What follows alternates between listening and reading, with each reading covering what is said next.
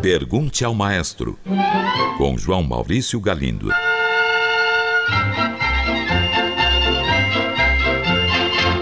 Olá, amigos. Um ouvinte enviou esta mensagem.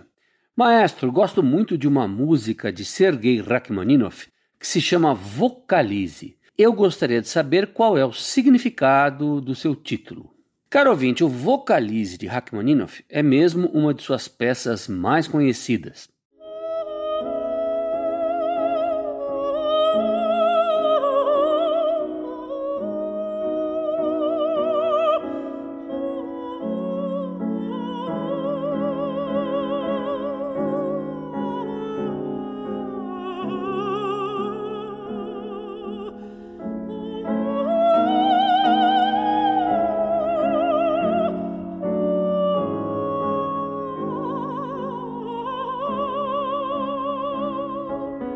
Vocalize era o nome que se dava antigamente a exercícios vocais usados em aulas de solfejo em conservatórios. Eram melodias cantadas, mas sem nenhum texto.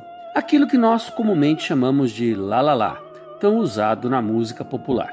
Pois bem, em determinado momento, alguns compositores tiveram a ideia de escrever vocalizes não mais para serem usados por estudantes de solfejo ou de canto, em conservatórios, mas para serem efetivamente apresentados em salas de concerto, ou seja, vocalizes com objetivos artísticos e não pedagógicos. E este é o caso do Vocalize de Rachmaninoff.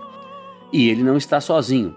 Há vocalizes de outros compositores como Louis Spohr, Félix Mendelssohn, Gabriel Fauré, Maurice Ravel e Otorino Respighi. E um caso muito especial é um concerto para soprano coloratura em mais de um movimento do compositor ucraniano Reinhold Glier, que por sinal foi contemporâneo de Rachmaninoff.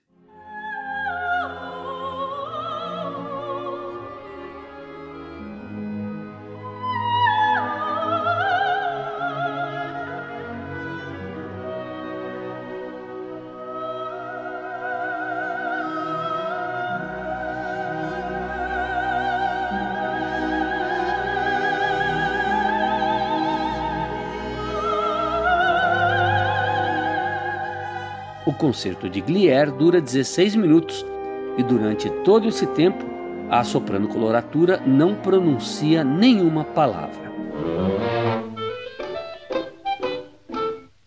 Uma ouvinte pergunta se existe uma idade ideal para introduzir a criança no universo da música erudita. E ela ainda pergunta: deixar a música clássica rolar no ambiente desde muito cedo, mesmo antes do desenvolvimento da linguagem, pode ser um caminho? Caro ouvinte, vou lhe responder com um exemplo que vem da minha experiência pessoal, ou melhor, da experiência de algumas colegas de profissão. Nos tempos de faculdade, eu tinha algumas colegas que logo se interessaram por pedagogia musical. Graças a elas, eu aprendi algumas coisas interessantes a respeito. Entre essas coisas está o conceito de que crianças são seres admiráveis e surpreendentes e que o ser humano nasce prontinho para aprender e aprender cada vez mais e muito rapidamente.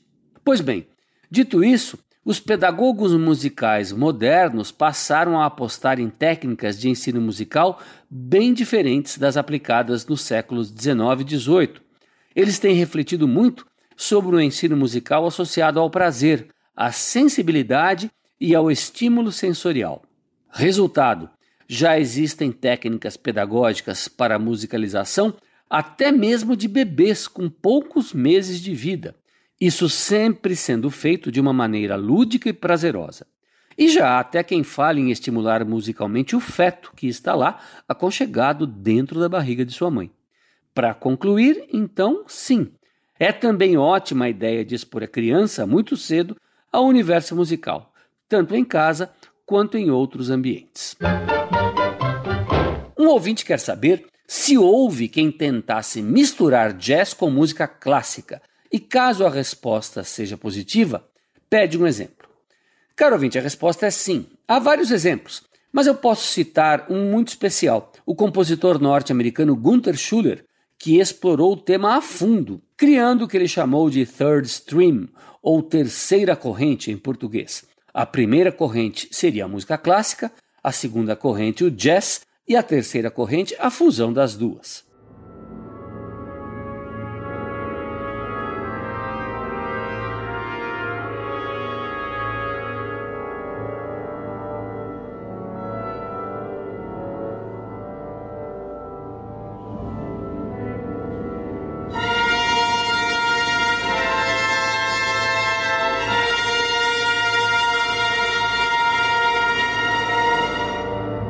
Um ótimo exemplo de gravação é o disco Perceptions do trompetista Dizzy Gillespie, lançado em 1962. A música tem a sofisticação da mais refinada música clássica, com composições de outro jazzista renomado, J.J. Johnson, e participa uma orquestra regida por Gunther Schuller. Outros nomes que posso citar são os band leaders Duke Ellington e Stan Kenton, Duke Ellington criou algumas suítes maravilhosas, como Black, Brown and Beige. E Stan Kenton fez um sucesso estrondoso quando gravou um disco nos anos 50 chamado Fogo Cubano, com peças muito sofisticadas baseadas em ritmos e melodias cubanas escritas por Johnny Richards, incluindo até o uso de contraponto cerrado. Se você gosta da ideia, caro ouvinte, é só lançar mãos à obra e pesquisar. Este repertório está gravado e pode ser encontrado com facilidade. Um ouvinte enviou esta mensagem. Maestro, outro dia chegou a mim a informação de que o fado não seria português, mas brasileiro. Há alguma verdade nisso?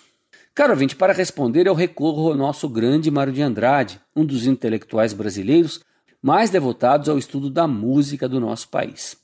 No seu valiosíssimo Dicionário Musical Brasileiro, podemos ler: Fado, canção popular portuguesa, dançada ou não, acompanhada por violão e muito popular no Brasil durante o século XIX. O fado é legitimamente português, embora haja evidências de que ele nasceu no Brasil. Ele só surgiu em Portugal na década de 1840, mas já existia no Brasil na década de 1820. Assim, Mário de Andrade acredita que o fado tenha sido levado para Portugal quando Dom João VI retornou a Lisboa. Lá então ele floresceria, enquanto aqui no Brasil ele saiu de moda. É uma boa hipótese, caro ouvinte, e há outros casos semelhantes a esse, muito interessante. Por exemplo, os nossos repentistas nordestinos também existem em Portugal. Só que aqui eles usam viola ou pandeiro, e lá eles usam sanfona. Nossas culturas brasileira e portuguesa estão muito mais ligadas do que podemos imaginar. Uma ouvinte enviou a seguinte mensagem: Dentre tantas e tantas óperas produzidas durante séculos, a gente na prática só ouve falar de algumas poucas. Suponho que um número enorme tenha sido ignorado com o passar do tempo. Estou certa? Cara ouvinte, a resposta é sim. Um grande e sonoro sim. E isso não se aplica apenas às óperas, não, mas a todos os outros gêneros musicais. Há um número imenso de obras que estão completamente esquecidas, que foram abandonadas logo após a estreia, nunca mais foram tocadas. O número dessas obras é seguramente muito maior do que aquilo que ficou para a posteridade. Aliás, esse foi o motivo do surgimento da expressão música clássica. Clássico é tudo aquilo que mereceu a perenidade, que resistiu à passagem do tempo e dos modismos. Houve óperas descartáveis ou irrelevantes mesmo entre os grandes compositores. Um exemplo, Un giorno di regno, de Giuseppe Verdi. Quem há de contestar a monumental, geni... a monumental genialidade deste compositor? Clássico dos clássicos, sua música vai continuar sendo tocada e ouvida com certeza por muito e muito tempo.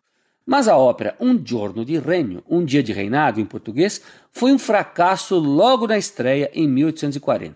Verdi, que tinha 27 anos de idade, ficou tão deprimido que quase abandonou a carreira. O Teatro La Scala de Milão reapresentou a obra em 2001, ou seja, 161 anos mais tarde, mas mesmo assim ela não provocou nenhum entusiasmo.